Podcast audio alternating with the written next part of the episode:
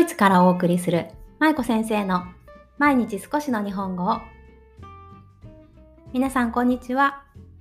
ドイツ在住子供日本語教師の舞子です。さあ今日は、えー、6月29日ですね。はい皆さんいかがお過ごしですか？最近私はあの先日の放送でもお伝えした通りマイクをね新調したんですよ。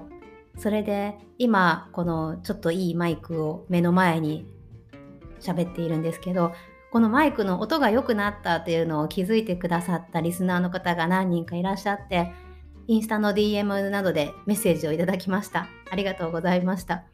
なんかねあのー舞子先生が風邪ひいてるからこういう声なのかと思ったらマイクが変わったんですねということでメッセージくださった方もいらっしゃいましたし音が良くなったっていうことであのフィードバックくださった方もいて、ね、あのやっぱ気づかれる方は気づかれるんだなと思ってすごいあの嬉しかったです。ありがとうございます。そしてなんとこのポッドキャスト舞子先生の毎日少しの日本語をですがこれまでの総再生回数、よかった、噛まずに言えた。そうそう、総再生回数がね、なんと3万回を突破いたしました。パチパチということで、皆さん本当にいつもありがとうございます。ね、ちょっと拙い配信ですが、少しずつ慣れてきた気がします。はい。もうすぐ8月でね1年になるんですよ実は。なのでねあと少し頑張ろうあと少し頑張ろうって言ったらもう終わりそうな気がするけど。いやいやこれからもね頑張っていきたいと思いますのでよろしくお願いします。さあそんなこんなで本題ですが今日は乳児期に親ができる3つのことというテーマでお話をしていきたいと思います。皆さんは今お子さんは乳児期でいらっしゃいますか？それとも幼児期とか学齢期にも入っていますか？先日私が友人と会ったんですね。久しぶりに会った友人だったんですけど彼女とね1年前に会った時はそうそう彼女と会ったの1年ぶりだったんですけど前回会った時は彼女はね妊婦さんでした。そしてもうすぐ生まれるよっていう頃だったんですけどそれからしばらく会えていなくってそして本当に先日久しぶりに我が家に遊びに来てくれました。そして彼女とその当時はお腹の中にいた子がもう出てきてね 赤ちゃんで今9ヶ月だったんですけどそうあの子供さんを連れて遊びに来てくれましたでその時にねいろいろと話していてお話をしていて私がちょっとあのー、気づいたことというかあそんな気持ちもあったなということで今日は乳児期についてのお話をしていきたいと思います。その時にねあの彼女と会った時にいろいろと話をしていたんですけどその彼女がやっぱりね乳児期の子育ての仕方それから日本語教育の仕方というのに結構悩んでいるような様子だったんですね。それでいろいろと話を聞いていました。具体的にどんなことに悩んでいたかというと子どもの日本語教育これからどういうふうに進めていけばいいのかなということがまず一つ。あとは日本語の何て言うのプレイグループというかサークルというかね日本語を話すお母さんとかお父さんたちが集まってみんなでちょっと手遊びをしたり絵本を読んだりそういった交流の場っていうサークルにねサークルがフランクフルトはいくつかあるんですけどそれに入った方がいいのかなっていうようなことを悩んでいたりとかね、そういった悩みがあるのを聞いていました。で私がその彼女の話を聞いていて感じたことはうんまだ生まれてね9ヶ月なんですよねそのお子さんが。だけど9ヶ月の頃だけどやっぱり今後の日本語教育のやり方とか進め方に不安があるもんなんだなっていうのを見ていて感じました。っていうのは私自身も息子が今5歳ですけどもう乳児期だった頃その0歳1歳、まあ、2歳ぐらいまでの間っていうのはめちゃくちゃ悩んでいたっていうわけじゃないんだけどやっぱり今後の日本語教育どうしていこうかな子どもの日本語との関わりね日本とのつながりをどういうふうに作っていけばいいのかなっていうことを漠然と考えていた時期でもあったんですね。皆さんはそういうご経験ありますか？今ちょうどこの乳児期で悩んでいるとか、ね、今振り返って乳児期の頃そういった悩みがあったなっていう方いらっしゃいますか？あの乳児期って別にねその今私子供が幼児期ですけどその3歳から5歳のね小学校入学する前の時期幼児期にあたるんですけど幼児期と比べると悩みの大きさとしては私は小さかったんですね。乳児期の方がまあ、悩みというか、まあ、ぼんやりどうしようかなっていうような悩みはあったけれど幼児期のようにああこのひらがなが読めなくてどうしようとか書けなくてどうしようとかよくこんな間違いするからどうしようとかそういった具体的な悩みじゃなくってぼんやりと方向性を悩んでいたというような感じでした。で結論からあのお話しすると私が彼女にね最終的にアドバイスを3つさせていただいたんですねその友人にね。でどんなアドバイスかというのを今からお話ししていきたいんですが私が今幼児期の子供を育てている身として自分が乳児期の時こんなことに気をつけたらよかったなとかこんなことしていたよという視点からアドバイスを3つさせていただきました1つ目はとにかく子供とたくさん話をすることです。でたくさん話をするといっても乳児期だから子供は喋れないでしょ？って思われた方もねいらっしゃると思うんですよ。確かにその通りですよね。まだ子供はきちんと言葉があの成長途中なのでね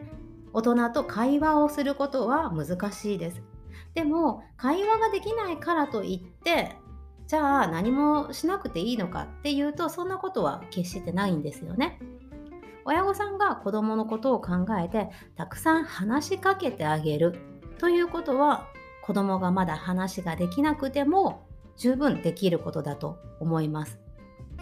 例えば子供と一緒にお散歩に行きました。ね、ベビーカーに赤ちゃんを乗せてお散歩に連れて行ってあげました。そうするとお散歩をしながら例えば鳥がそこにねすぐ前のベンチに止まっているとしたらあベンチに鳥が止まってるね鳥さんが鳴いてるねチュンチュンチュンとか言いながら一人で喋ってるように見えるけどでもやっぱり赤ちゃんにとってはそれはお母さんの言葉、ね、お父さんお母さんの言葉になるわけですよね。そんな風に私はとにかく子供にたくさんたくさん話しかけるということを意識してやっていました。そして2つ目のアドバイスとしては絵本の読み聞かせ。ね、絵本の読み聞かせをできるだけ毎日行おうということです。これは私が実際にやっていたことなんですけどでも私ね絵本の読み聞かせは実はそんなにたくさんはしなかったんですよねこの乳児期の頃ってね。どうしてかっていうとあのー、赤ちゃんって絵本汚し汚したり破ったりするじゃないですか。ね、絵本も何かまだわからないので大事に扱わないといけないとかいう意識はねまだ全然ないので絵本を投げたり破ったり 食べたりするわけですよ。なので私はそれがちょっと結構気になっていてっていうのは私絵本すごく大事にしているのでね破られたら嫌だとか大事に使ってほしいっていうふうに思っていたので私はたくさん読んであげるっていうことは乳児期できなかったんですね。でも今考えるとやっぱりそんなことを気にせずたくさん読んであげたらよかったなと思うんですよ。っていうのはやっぱり絵本っていうのは日本語形成の面でももちろん大事だし何よりも親子の愛着をね形成するためにすごく必要になるものなのでなのでできるだけ絵本をたくさん読んであげたらよかったなという後悔が少し今あります。なので読み読み聞かせをたくさんしてあげる。そして私のように絵本破られたら困るなとか大事に読んでほしいなっていう方にはあのボードブックって言って赤ちゃん用の絵本ありますよね。ちょっと分厚いやつね。あれはしっかりしているので赤ちゃんが舐めたりこう叩いたりしても割と頑丈でね壊れにくいという特徴があります。なのでそういった絵本を中心に読み聞かせをしてあげるとお母さんのストレスお父さんのストレスも少ないんじゃないかなと思います。はい、そして3つ目にこれから日本語育児で目指す方向性というものを夫婦で話し合っておくということ。これをアドバイスさせていただきました。日本語育児、まあ、日本語教育っていうのは赤ちゃんが生まれてからずっと大人になるまで続いていくものなんですねどうしてかっていうと親子の関係っていうのはずっと切れることはないですよね親にとっては子供子供にとっては親こういった関係をずっと続けていく中で日本語の教育日本語育児というものを私たちはしていかないといけません。でそうなった時に目指す方向性が夫婦でずれていたりするとやっぱり途中でブレてしまったり日本語教育をやめてしまったりということにつながるんですね。なので私これすごく大事だと思っていることなんですけど赤ちゃん赤ちゃんじゃない子供がまだ小さいうちにしっかり夫婦でこれから日本語教育はどういうふうに進めていく？どこを目指していく？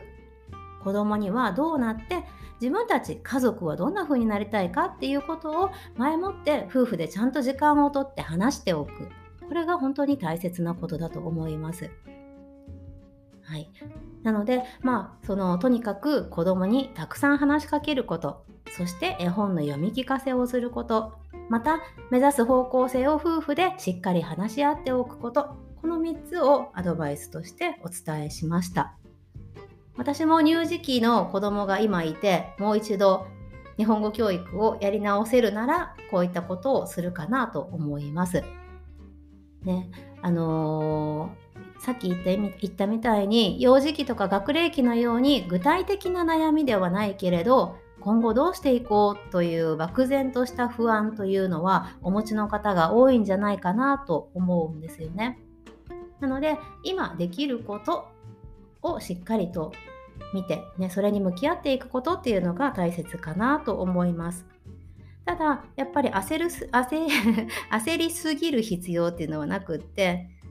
あのー、やっぱり日本人の方とか、まあ、アジア人の方特有なのかわからないですけど真面目な方がすごく多いんですよね。なので海外に出たら子どもの日本語教育をしっかりやっていかないといけない私が頑張らないといけないっていう風に思っているお父さんお母さんってすごく多いと思うんですけどでもやっぱりそうなるとすごくねやっぱ親御さんにとってもストレスになると思うんですよね。